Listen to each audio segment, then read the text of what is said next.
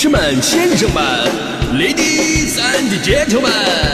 现在是大明脱口秀时间，掌声欢迎我们敬爱的大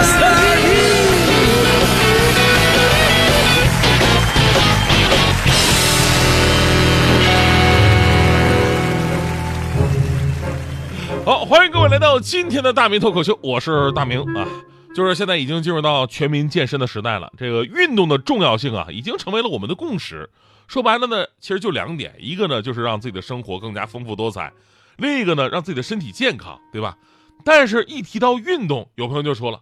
这个运动的关键呢就是贵在坚持啊。对于这个贵在坚持这个四个字儿，我我说我不对，我我说不对啊，我有我自己的看法。我觉得坚持不是最贵的，最贵的呃贵的还是贵在私教这块儿。这那头运动啊，找私教太流行了，对吧？你看冬奥会刚刚结束，很多朋友喜欢上了冰雪运动。就是这阶段最火的就是滑雪教练，那家伙一天几千块的收入都很正常。有朋友嫌贵，哎呀，滑雪本身就够贵的了，这还得找私教，多不合适啊！但是如果说咱换一种思维方式，滑雪本来呢就是一个难度比较大的运动项目，而且滑不好，没有私教的保护和指导，就非常容易受伤。脚崴了几百块，韧带撕裂几千块，骨折就可能上万了。所以你这么一看，私教多便宜。而如今呢，不光是滑雪、健身呐、运动啊，找私教太普遍了。再说打羽毛球，放十年前我都觉得羽毛球这个运动吧，属于人类出厂自带的功能，对吧？就相当于手机里的短信一样。但是有的朋友就为了精益求精，就喜欢找私教。我有个朋友还专门找那些拿过世界大赛奖牌的。啊，咱说拿过奖牌不一定等于教的好，但是这就变相的成为了一张名片。你出去无论是跟人家打打球啊，还是出去比赛啊，就说我的师傅是汤尤杯的冠军，啊，世界排名前五，对手立马就对你肃然起敬。简单来讲就是狐假虎威。当然了，现在最多的呢还是健身教练，我也不知道是不是到这个季节了，就最近呢我们家健身。这个中心的教练们都开始出来发传单，尤其是对我这种一看就是那种潜在客户的人特别照顾。为了让我办卡，什么什么游泳健身了解一下啊，燃脂减肥了解一下，最近连什么呃肥胖猝死了解一下都 都跟我说了，就是为了让你办卡无所不用其极。所以我就想，这要是把美发小哥跟健身教练俩人关一个屋里边，最后谁先办卡？但是办卡呀，最终不是最重要的。最重要的是说找这个私教会不会让你得到一个真正的改变，物有所值。这个呢，我一会儿跟大家伙讲啊，因为我也是一个有找过私教经验的人了啊。但是呢，我也不想说我的私教叫什么，他是哪儿的，因为我怕会影响他的声誉啊。其实人家教的还真的挺不错的，只是我不争气而已。我们先来说一个不靠谱的私教引发的受伤的故事。呃，我相信昨天很多朋友都看到这个新闻了。说河北邯郸的杨女士称，去年八月二十九号，自己在健身房上私教课，这个教练呢给她做拉伸运动的时候呢，不顾自己多次提醒，而且是拍打劝阻，还在那压着，结果动作过大，咔吧一下子，生生的把杨女士的左腿给压骨折了。目前的情况就是关于赔偿事儿啊，双方还没有达成一致，健身房那边已经赔了三万的医药费了，而杨女士这边索赔是十三万。双方谈不拢，最后呢就等待走法律程序吧，听法院的。说以后有消息咱们再说，咱不说这个赔钱的事儿，因为赔钱呢赔多少钱跟咱们没关系，咱们跟咱们有关系什么呢？就是找私教到底是不是一个有必要，或者说是不是一个靠谱的事儿？因为有网友啊在杨女士在这事件的视频当中看到了，说这个男教练在拉伸的过程当中不仅力量过大，而且不听劝阻，关键什么呢？就是这所谓的拉伸呢。是把自己整个的人啊都压在了杨女士的身上，就整个画面看起来非常不雅。就有过私教体验的网友就纷纷提出质疑，有网友说了，说我的私教教练都是用泡沫轴给揉的，哪有那么拉伸的，太不专业了。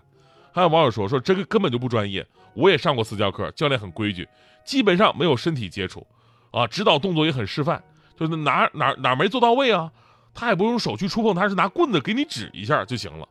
我估计这也是个女学员男教练，因为健身嘛，健身跟这个滑雪啊或者打羽毛球不一样，健身它本身肢体触碰肯定会特别的多，所以咱先甭说你指导的科不科学，咱就说这指导的方式确实也是个问题，这个度得掌握好，既能说得明白，又得保持一定的距离，所以说正规的健身教练他们一定会非常在意这个，就甭说男女组合了，就我跟我那私教，我那私教是男的，我俩都是男的啊，这个解释一下。我那个私教在指导过程当中也是尽量的不碰到我。他说第一次他确实碰了，然后当时他拿着手啊顶着我的胸肌，啊顶着我的啊，当然胸肌这个东西在我身上并不存在啊，这个我只是说就是那个位置而已，就是那个位置。然后他顶着那儿就说了：“哎呀，你要感受到这儿在发力啊，感受到这儿在发力。”他碰完之后啊，他就立马就缩回去了，下意识的在自己的裤子上蹭了蹭手。打那以后就再也没碰过啊。啊，拉伸也是一样，就是我那个私教呢，也是用泡沫轴给我揉，最多再加个筋膜枪。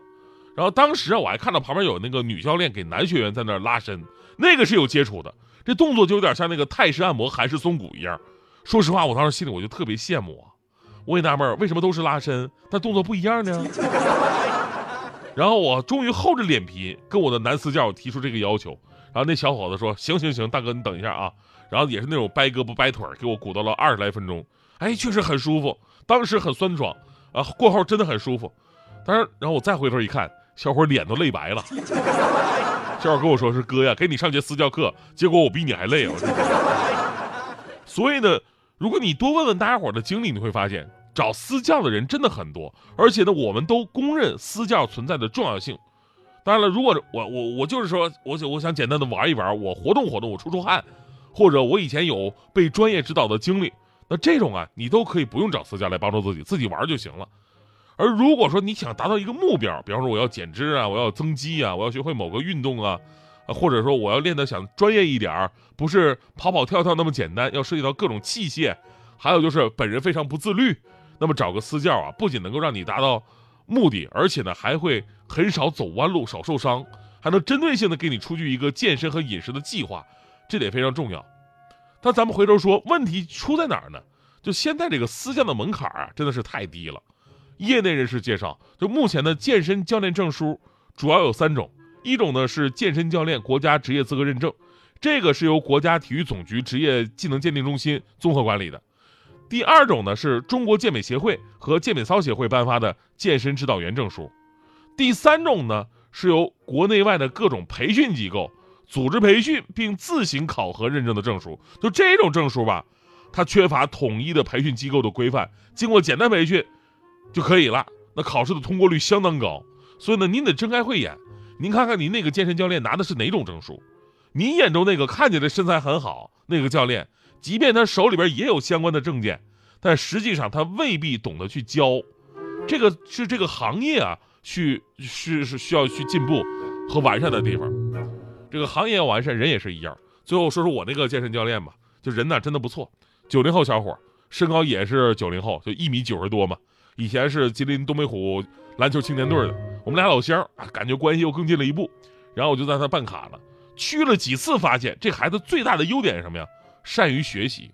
咱们知道，在中国练体育啊，可能文化课呢都会有所欠缺，或者就没有养成一个读书的习惯。但那个小伙不一样，他永远去学习一些理论知识，来完善他的健身课程。就比方说，他除了运动学的书籍，还会看营养学，告诉我怎么吃，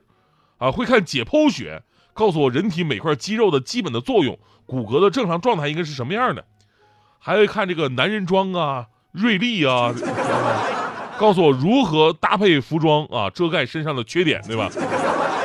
知识学杂了。那说实话啊，后来我好久没有碰上他了，啊，上一次见面，上一次见面那会儿还没有这个新冠病毒这个东西呢。一晃三年过去了，那天我竟然在咖啡馆看到他了，在咖啡馆里他正在看书。我一看，哟，小伙子好学啊！再一看书的封面，上面写着“斯坦福极简经济学”，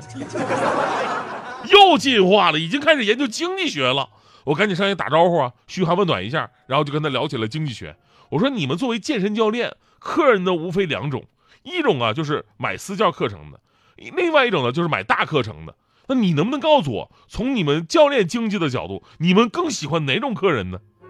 当然，他看了看我，笑了笑说：“呃，从我们这个经济的角度来讲啊，就是我们做教练的，我们最喜欢第三种客人，啊，第三种就是您这样的，就办完卡再也不来的。”大哥，咱俩三年没见，你咋又胖成这样了呢？